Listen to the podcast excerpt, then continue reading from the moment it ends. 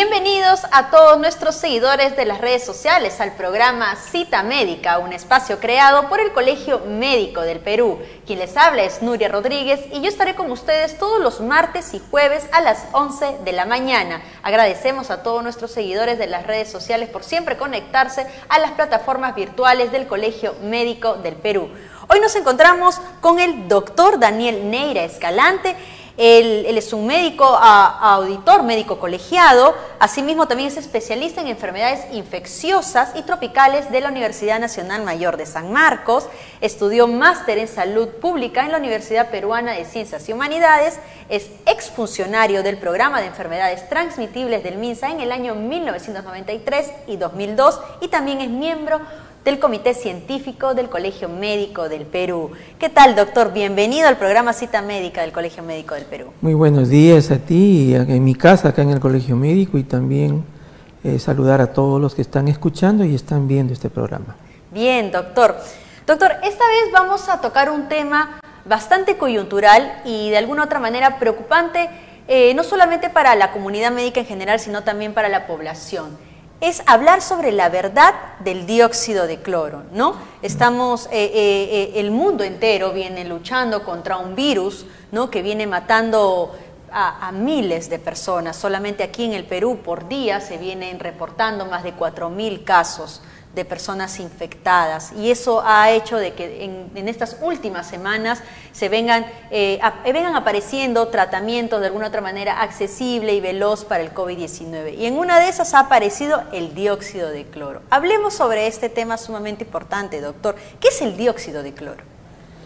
Bueno, había que aclarar primeramente, Nuria, que el dióxido de cloro no es ningún tratamiento, eso es lo primero. Perfecto que las personas estén recibiendo información y estén tratando de solucionar sus problemas de acceso a tratamiento o protegerse en medio de una situación de salud tan acentuada, negativa para nuestro pueblo, eh, no, no, lleva a afirmar que esto sea un tratamiento.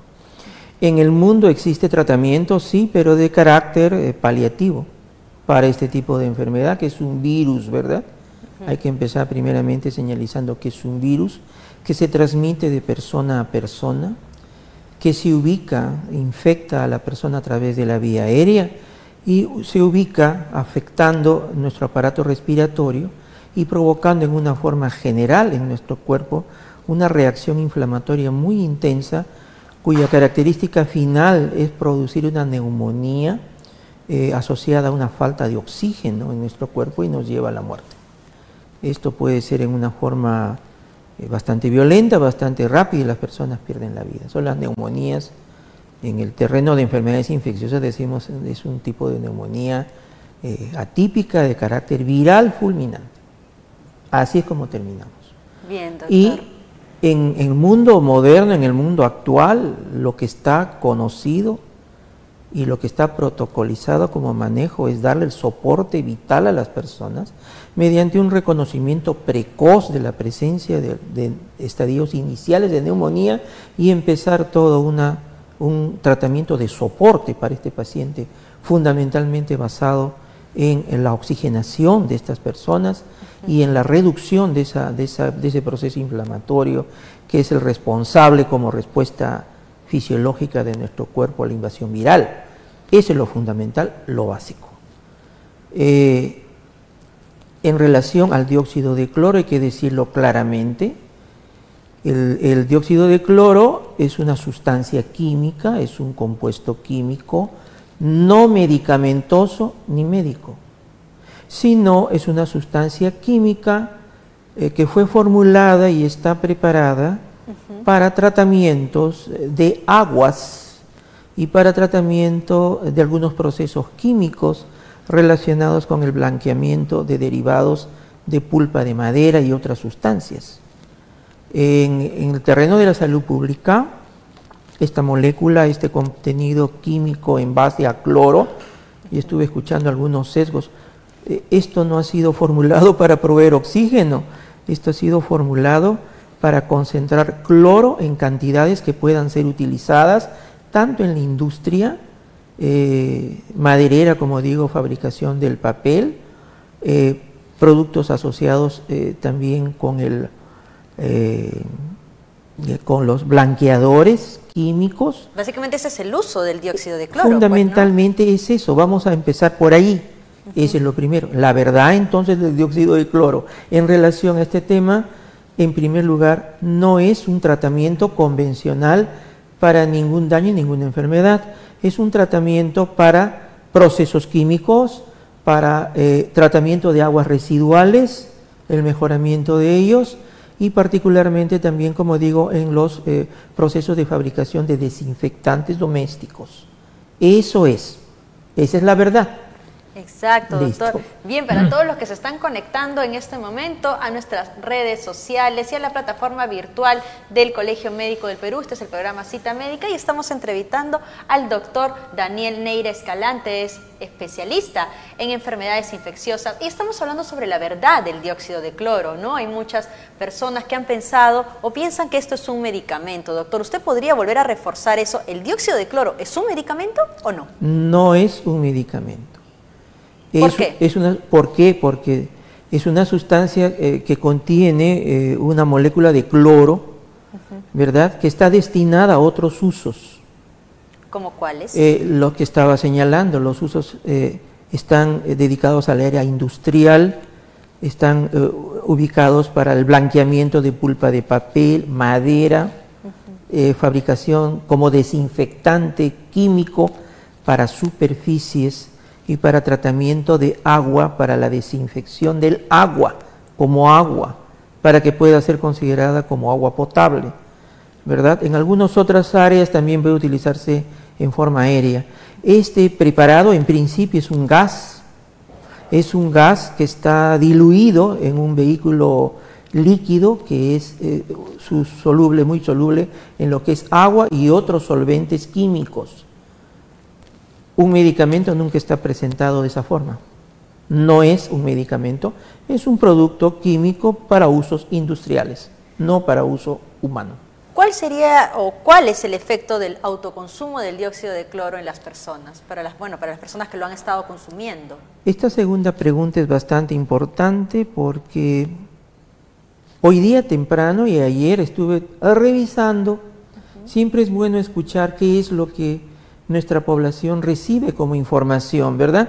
Exacto. Y este, se nos está presentando una teoría, son teorías o son conocimientos eh, iniciales, apreciaciones de carácter individual, en el cual se le da a este líquido o a esta presentación en forma líquida, ¿sí? es como lo presentan, en forma general, masiva, lo presentan como un elemento que provee oxígeno al cuerpo.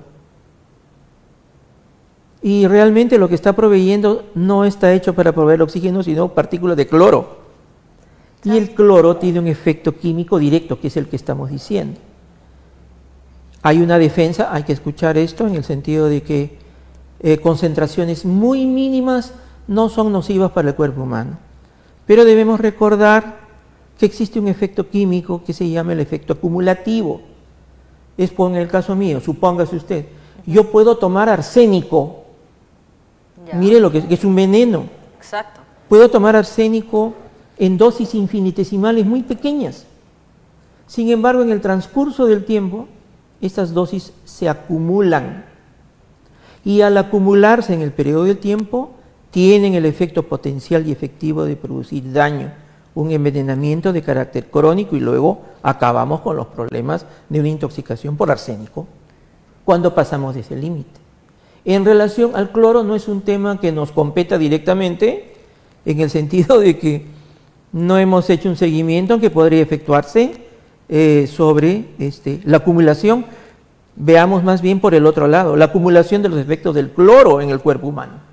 Exacto, ¿no? De repente en el, momento no, no les va a aparecer, pero quizás a los 15 días, 20 días, ¿cuáles serían esos efectos? esos efectos deleterios, porque no es un medicamento, estos efectos deleterios no asociados al oxígeno, sino al cloro en, cantidades acumulativas, sabemos que podemos alcanzar eh, en concentraciones muy altas, por supuesto, eh, dosis que pueden ser consideradas letales para el cuerpo humano, para la vida humana. Y en segundo lugar, también podemos tener efectos directos de la molécula de cloro, asociado probablemente a su concentración. Estamos en un país, nuestro país, que amamos tanto, en donde no todos pues siguen las indicaciones, entre comillas, de alguien que nos indicó o que nos dijo, fíjense que digo alguien, no digo un médico ni un profesional, ni alguien eh, específicamente dedicado a terapéutica, pero seguimos los consejos de alguien que nos dice, haz esto, haz aquello, y ya sabemos que eso, haz esto o haz aquello, no es nada exacto. Entonces encontramos... se confunde a la población. Se confunde y se pone en riesgo a la población, otra vez vuelvo a decir, con una sustancia que no es considerada como un medicamento. Entonces, ¿qué hemos estado observando? Es directo lo que estamos viendo.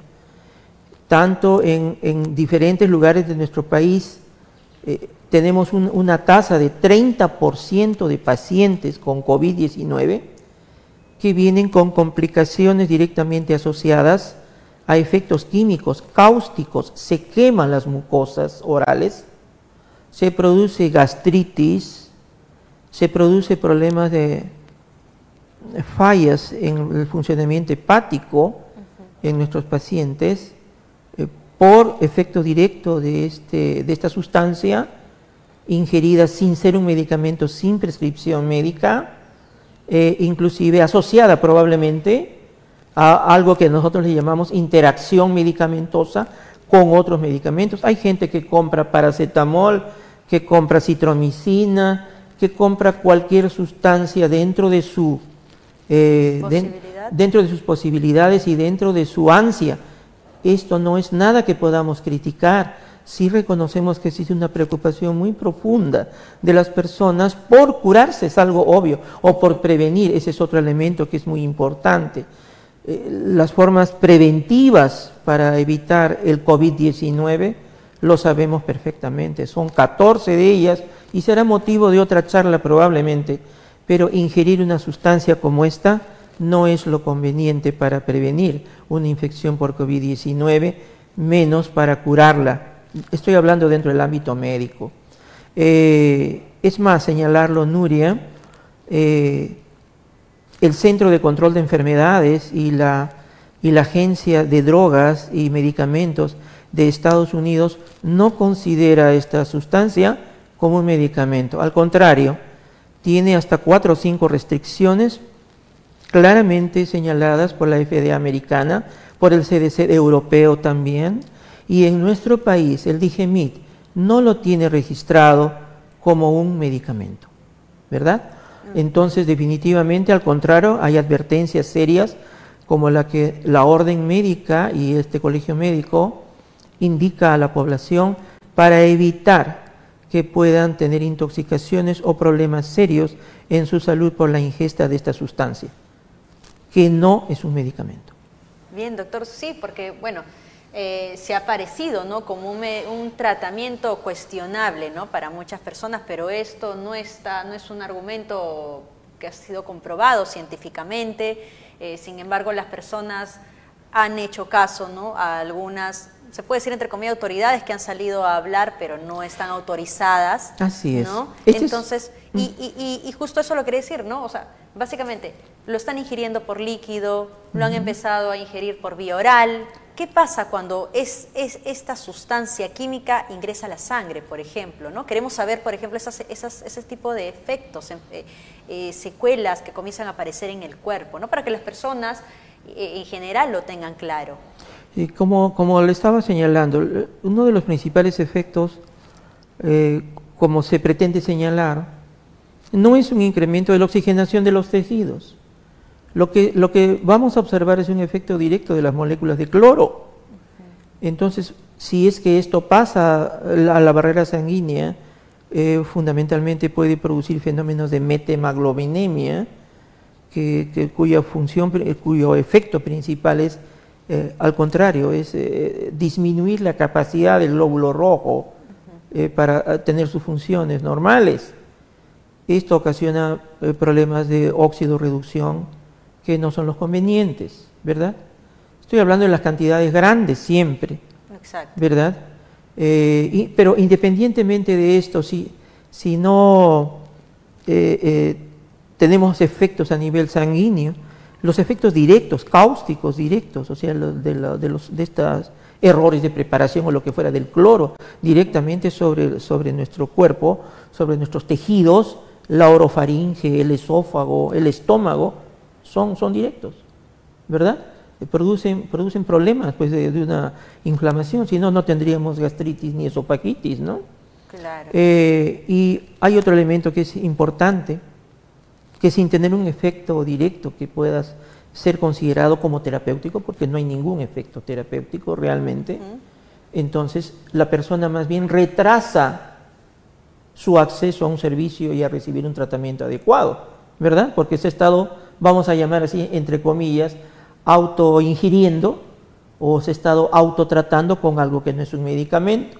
Entonces esto prolonga más bien el periodo en el cual debería acceder rápidamente a un servicio de salud para poder ser diagnosticado y poder ser manejado correctamente. Es muy importante lo que acabas de decir, se me grabó inmediatamente y esto es para todos, sin ningún ánimo de, confrontación, sino claramente debemos recordar que nuestro el, el, pensamiento científico cartesiano que nosotros tenemos, escolástico por naturaleza, indica que podemos manejar por naturaleza una hipótesis. Esa hipótesis de trabajo, por decir, esta sustancia está comprobada que tal cosa sirve para esto, muy bien, es una hipótesis. El pensamiento científico nos dice que diseñamos un estudio y el pensamiento científico nos dice que comprobamos que efectivamente esto cumple con esas tres etapas. Cuando yo lo paso a los humanos, lo ensayo clínicamente y entonces puede establecer que puede funcionar como no para ciertas cosas. La conclusión es que esta pregunta inicial desemboca en dos cosas. Si es verdad lo que yo pensé o no es verdad. En relación al uso entonces del dióxido de cloro, ¿es la verdad eh, como un medicamento? No tiene ninguno de estos cuatro procesos. Y tampoco de parte de las personas que los defienden o que, o que preconizan esto, independientemente quién sea, ¿verdad? no hemos escuchado ninguna propuesta de este tipo, que yo conozca por lo menos hasta ahora, si alguien puede, eso es muy importante para la ciencia, si tienen algún conocimiento, tomen mi teléfono, envíenme eso, tal vez yo pueda aprender algo nuevo, pero, pero realmente hasta ahora no podemos evidenciar eso. No hay argumentos científicos. Por eso, entonces, no tenemos argumentos científicos. Y Nuria, es muy importante lo que tú dijiste. A veces nos dejamos llevar por corrientes de opinión siendo profesionales.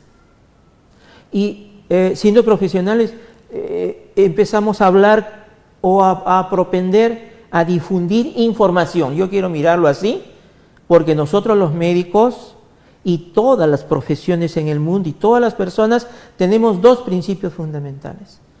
Nos manejamos con deontología, que es la forma como nos relacionamos correctamente para llevar a cabo ciertos actos de nuestra profesión en el caso médico específicamente, eh, evaluar cómo correctamente, cómo eh, me relaciono yo con mi paciente. Ahí entonces iría mi pregunta, doctor, ¿no? ¿Es un acto ético promover el dióxido de cloro en las personas? No es un acto ético, el acto ético está fundamentado y particularmente el bioético está fundamentado si estoy actuando correctamente frente a un ser humano que tiene derechos como yo o no. Y si lo que yo le estoy recomendando es para bien o para mal de esta persona. Estamos hablando de la salud de las personas, de lo que es la vida o la muerte de las personas. Entonces, si yo como médico rompo ese criterio sin tener conocimiento de causa, lo que llamamos evidencia médica favorable para yo diagnosticar y tratar, recomendar a una persona el uso de esto, ¿Y eso cómo se expresa en el acto médico? Con una receta. Y yo me responsabilizo por lo que yo estoy diciendo. Es muy claro. No es lo que yo diga y hable y opine. Bueno, esa es mi opinión, bacán, no pasó nada. Pero cuando eso afecta, empieza a causar muerte en las personas y yo estoy induciendo a las personas sin, un, sin una conducta ética correcta frente a algo que yo no conozco concretamente, entonces no estamos bien. Bien, doctor, hacemos... Estamos al margen de la bioética y al margen del respeto de la vida humana. Perfecto, doctor. Me parece, eh, vuelvo a reiterar esta palabra, perfecto que haya reiterado ese punto, ¿no? Para toda la comunidad médica. Y justo en este momento nos están preguntando en las redes sociales, por ejemplo, Jonathan López, él nos pregunta, ¿no? Entonces, cuando se usa para desinfectar el agua que se bebe, ¿el dióxido de cloro no se acumula? Tenemos una vida, toda una vida tomando agua potable, clorificada, y no nos hemos muerto de eso. Claro, porque nosotros estamos utilizando esta sustancia en, niveles adecuados, cantidades son cantidades por millón, eh, y lo estamos utilizando para desinfectar nuestra agua de bacterias, no de virus. Es lo que potabiliza el agua. Pero una cosa es que yo potabilice el agua en esas cantidades infinitesimales y otra cosa es que yo lo concentre para, para meterlo dentro de mi cuerpo, entre comillas, y esperar que esto me cure una enfermedad. No, en este caso, esas partes por millón están destinadas a esterilizar o desinfectar el agua, no a nosotros, ¿correcto? Son usos diferentes y son concentraciones de esta partícula también distintas, completamente distintas. de agua, pues, ¿no? Completamente distintas, ¿no? Otra pregunta, doctor, es de Huancas Gutiérrez Iván, que pregunta, ¿no? ¿Qué órgano sería más afectado en primera instancia tras el consumo prolongado de dióxido de cloro? Es lo que estamos señalando. En primer lugar, mucosas, epitelios que están en contacto directo con esto. Y el fenómeno acumulativo después probable, es muy probable por la, por la afinidad que tiene eh, tejidos internos, entre ellos el líquido y, y la piel. Yo he visto personalmente cuatro casos de personas que han estado, son personas profesionales, mire, eh, que han estado ingiriendo esto, ¿verdad? Y me han consultado a mí porque tenían, tenían reacciones dérmicas. Las personas que son alérgicas, es lo que estábamos diciendo, ¿no? Podemos ingerir sustancias que aparentemente no eh, parecen inocuas ¿verdad? Sin embargo, hay personas que pueden desarrollar eventos alérgicos por acumulación en el estrato dérmico precisamente de esto basal inferior. Y se producen reacciones de ronchas, reacciones de, este, eh, de flictemas, de, de ampollas de, agua, ¿no? Dermatológicamente. Que no, aparecen ahí mismo, ¿no? Aparecen a Así es, por ejemplo, en, en los tres casos aparecieron luego de las seis a ocho semanas de uso con antecedente, por supuesto, de que habían, eran, habían sido alérgicos a otras sustancias, hasta medicamentos. Podemos ver reacciones adversas medicamentosas. El dióxido de cloro no es un medicamento, es una sustancia química, con mayor razón todavía. Si el cloro está libre puede ocasionar diferentes problemas. Eh, perdón, ¿cómo se llama el que preguntó? Es Iván Huancas. Iván, Iván, de lo que se trata es eso. Es decir, eh, tenemos efectos directos sobre los epitelios internos por la ingesta, en segundo lugar en piel y estamos hablando de los sistemas internos, entre ellos el hígado particularmente, ¿no? Bien, Iván, bien Iván, esperemos que te haya servido esta respuesta. Otra también pregunta que tenemos es de Víctor Manuel. Él nos dice, yo tomo ácido valproico, valproico, de por vida y eso me afecta el, al hígado, haciéndolo graso. ¿Debería dejar de tomar ese medicamento? Eh, no, no necesariamente, si está en dosis. Bueno, este es un tema, el ácido valproico para nuestros oyentes y los que nos están observando. Sí, primero. Eh, sí, eh, es un medicamento que se utiliza primordialmente para prevenir y para tratar problemas neurológicos asociados con crisis epilépticas, ¿verdad? Entonces, el ácido valproico es una sustancia que estabiliza el umbral de excitación nerviosa a nivel central, o sea, estamos hablando del cerebro y a nivel periférico también, particularmente en el nivel nervioso central. Eh, sin embargo, vuelvo a decir lo mismo, cuando su médico o el facultativo que le ha prescrito eso, usted sabe, Víctor Manuel, sabes, Víctor Manuel, que tienes que tener pruebas de hígado periódicamente, ¿verdad? Cuando uno utiliza esta sustancia más de tres, seis meses, uno está piloteando permanentemente a su paciente eh, en relación a ello. Y el ácido, el ácido valproico eh, eh, prescrito como medicamento nunca va solo tampoco. Tú te has dado cuenta en tu receta que hay algunas sustancias que son hepatoprotectores y sustancias que están destinadas para estimular la regeneración hepática y se te da una dieta también especial. Bueno, yo lo hablo como, como, internista relacionado con el tema que me estás mencionando. y esa es una de las formas como uno evita lo que tú, tú estás mencionando.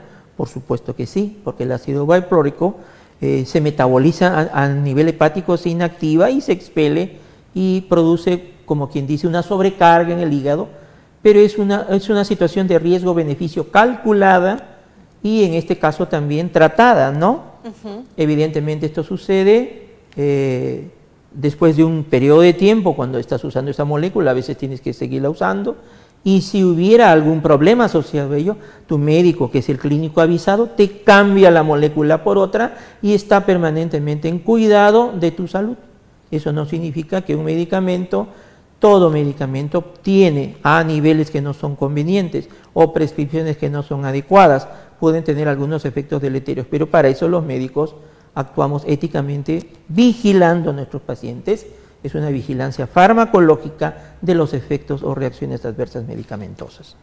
Bien, doctor. Para los que recién se están conectando a nuestra plataforma virtual del programa Cita Médica del Colegio Médico del Perú, estamos entrevistando al doctor Daniel Neira Escalante. Él es especialista en enfermedades infecciosas, hablando sobre el tema de la verdad del dióxido de cloro. Doctor, eh, ¿qué opina? Hace que hace un momento usted lo estuvo mencionando, pero quisiera que otra vez se vuelva a reforzar. ¿Qué opina la Organización Mundial de la Salud, o sea, la OMS, la Organización Panamericana de la Salud, la Food and Drug Administration, ¿no? que es la Administración de Medicamentos y Alimentos de los Estados Unidos, la Comunidad Económica Europea y la Dirección General de Medicamentos, Insumos y Drogas del Perú acerca del uso del dióxido de cloro como medicamento? Estas instancias científicas internacionales eh, nos han advertido sobre el uso inadecuado y eh, sobre este, la prohibición, vuelvo a repetir, la prohibición de utilizar estos compuestos de cloro, presentándolos como, como una alternativa para eh, controlar o para tratar el tema relacionado con COVID-19 es muy clara la advertencia de la Organización Mundial de la Salud, del, CDC europeo, el FDA norteamericano y la DIGEMIT en el Perú, la Dirección General de Medicamentos, Insumos y Drogas, eh, no lo tienen registrado y han tomado una advertencia, una alerta en relación a este tema. El Colegio Médico del Perú también, la Orden Médica, a través de un comunicado se ha adherido precisamente a estas, a estas eh, consideraciones. Entonces debemos ser muy claros con nuestro, con nuestro pueblo, con nuestros pacientes. No recomendamos el uso de esta sustancia, ¿verdad? Simple es una sustancia, ni siquiera le ponemos un nombre, porque no está en discusión, como dijimos al, al principio, si este es un medicamento o no. Acabamos de establecer cuáles son los pasos necesarios para que esto pueda ser considerado algo así. O sea, todo, toda sustancia tiene que ser probada, tiene que probar sus efectos. Hay un método científico para ello y las puertas están abiertas. En este momento eh, son más los riesgos eh, que los probables o hipotéticos beneficios que se pueda señalar, ¿verdad? Ahora, eh, quería finalizar más bien este, este tema, esta parte, Nuria, con lo que dijiste, que hay muchos foros, hay muchas, bueno, hay algo que se llama pseudociencia. Yo puedo opinar, puedo tener el pensamiento muy agudo, muy profundo. Yo respeto eso, porque como seres humanos tenemos todo el derecho de expresar nuestras ideas, nuestros pensamientos, nuestras recomendaciones, creencias. Pero cuando se trata de la vida de los seres humanos, debemos probar esos conocimientos, esas creencias, y no debemos más bien permitir, ¿verdad? Ser responsable. Que nuestra imagen también, como médicos, me estoy refiriendo ahora específicamente a los médicos, ¿ya?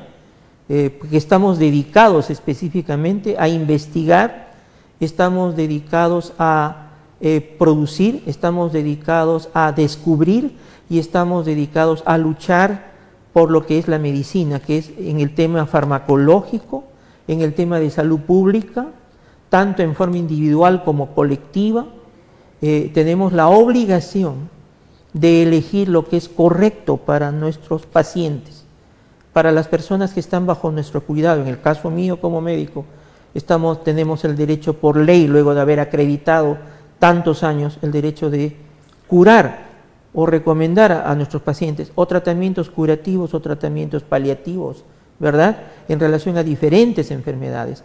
COVID-19 forma parte de ello y debemos tener un comportamiento científico, no pseudocientífico. Y tampoco permitir que otras personas puedan utilizar nuestra imagen, nuestra autoridad como médicos ganados después de tantos años, para que podamos eh, estar inmersos dentro de corrientes de opinión, que ustedes lo saben, yo es muy lamentable, pero lo voy a decir. El día de ayer me llama un, un colega, un médico de una zona del trapecio andino, un colega, un amigo de muchos años, y me dice, Daniel, aquí están vendiendo una botella de un litro de esa cosa que están diciendo a 50 soles.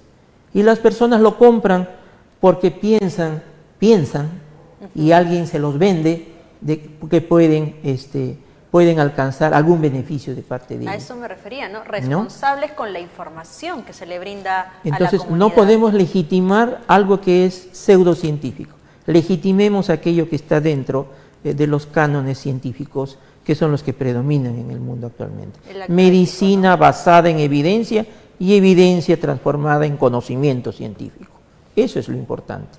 Ese es el camino. Bien, doctor, justamente eh, eh, el día de ayer el Colegio Médico del Perú envió un comunicado con respecto a este tema. ¿Cómo se va a, proceder ¿no? de acuerdo a este comunicado? De acuerdo a este comunicado, nosotros eh, debemos afirmar para toda la orden médica y todos aquellos que tienen la, responsabilidad de la vida de, sus pacientes, que eh, este tipo de, de, compuesto es la verdad, el dióxido de cloro no es considerado y no debe, no debe ser administrado, por lo menos desde un médico, desde la orden médica, no puede ser eh, difundido ni, puede ser prescrito específicamente para ello. Cualquier problema que derive, porque este es un acto médico, ¿verdad?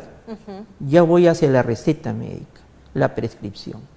Nosotros los médicos somos responsables frente a la orden médica, frente a nuestro código de deontología, frente a nuestro código de ética y frente a las leyes del país y la sociedad somos responsables de lo que nosotros prescribimos.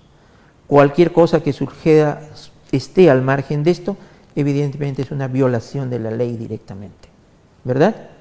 Y ya sabemos cómo, cómo proceder. Yo no le voy a enseñar a nadie después de tantos años, tengo más de 30 años como médico, siempre el principio fundamental.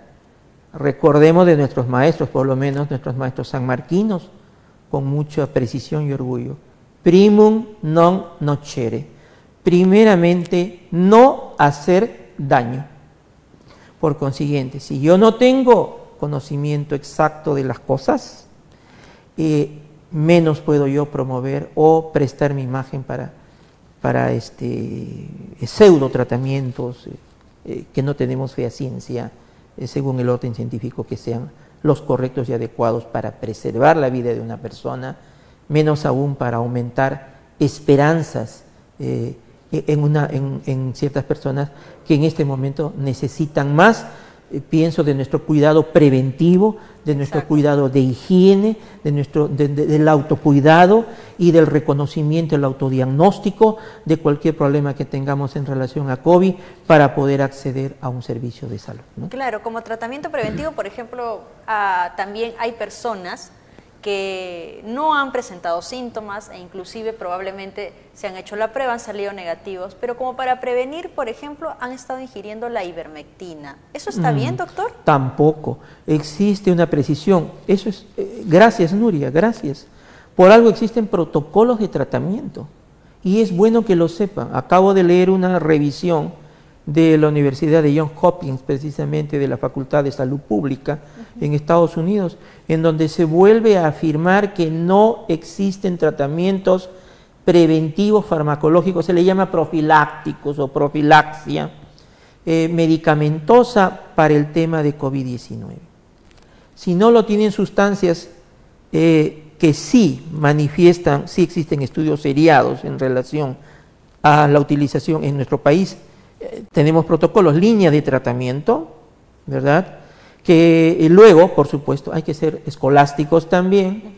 Se hacen estudios retrospectivos hacia atrás de cuántos casos han sido tratados con invermectina, cuántos casos han sido tratados con los esquemas que utilizamos nosotros y eso en, el, un corte transversal, estudio transversal, eh, establecemos frecuencias, estadísticas y asociaciones que nos permite indicar que sí son favorables en relación a su uso. Pero hablamos de personas que, han, que han comenzado a presentar síntomas Así o, que, han salido positivos. gracias, exactamente.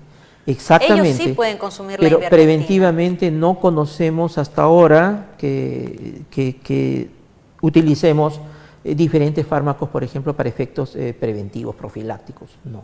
Y para las personas de tercera edad, o sea, las personas de 80, 70 años, 90 años, que tampoco están presentando ningún síntoma, que también probablemente si se han hecho la prueba han salido negativo, ¿también podrían tomar es, eh, la ivermectina de manera preventiva? no está establecido el uso de medicamentos preventivos. Se ha señalado claramente eso. Ok, doctor. Bien, doctor, eh, ha sido muy clara su explicación con respecto a esta sustancia química, este producto que es el dióxido de cloro, que para muchas personas que nos están viendo en vivo en este momento desde la plataforma virtual Colegio Médico del Perú han estado utilizando, ¿no? Eh, eh, este, han estado también de alguna otra manera con esa, con esta pregunta, ¿no? ¿Lo uso o no uso el dióxido de cloro? ¿no? Y de alguna otra manera usted, doctor, como especialista, nos ha dado una información sumamente clara y específica. No se debe utilizar. Dígalo usted mismo, doctor, con sus propias palabras, para volver a recalcar a las personas que nos están viendo. no tenemos eh, una base fundamental, eh, ni tenemos en este momento conocimiento suficiente y tampoco eh, más son las cosas negativas que tenemos en relación a esta sustancia. No ha sido diseñada como un medicamento, es una sustancia química que no está eh, aprobada o no está, no puede ser considerada como un medicamento en este momento. Bien, no hay argumento científico en otras palabras. Gracias, doctor, por haber venido al programa y de alguna otra manera orientarnos ¿no? y educarnos, y no solamente a nosotros, sino también a toda la comunidad en general y también a la, a la orden médica en general para no recetar ni recomendar este producto que solamente está dañando el organismo del ser humano. Gracias a todos los que nos han acompañado, gracias doctor por habernos visitado y gracias a todos los que nos siguen en nuestras redes sociales desde la plataforma virtual y aquí en el programa Cita Médica, un espacio creado por el Colegio Médico del Perú. Ya saben, también pueden escuchar el audio de esta entrevista en el Spotify, solamente buscan cita médica y van a encontrar la última entrevista o todas las entrevistas anteriores que hemos tenido. De acuerdo a temas diferentes, nosotros vamos a estar todos los martes y jueves desde las 11 de la mañana en vivo para informar a toda la población peruana. Bueno, conmigo será hasta la próxima. Gracias, gracias doctor. Gracias.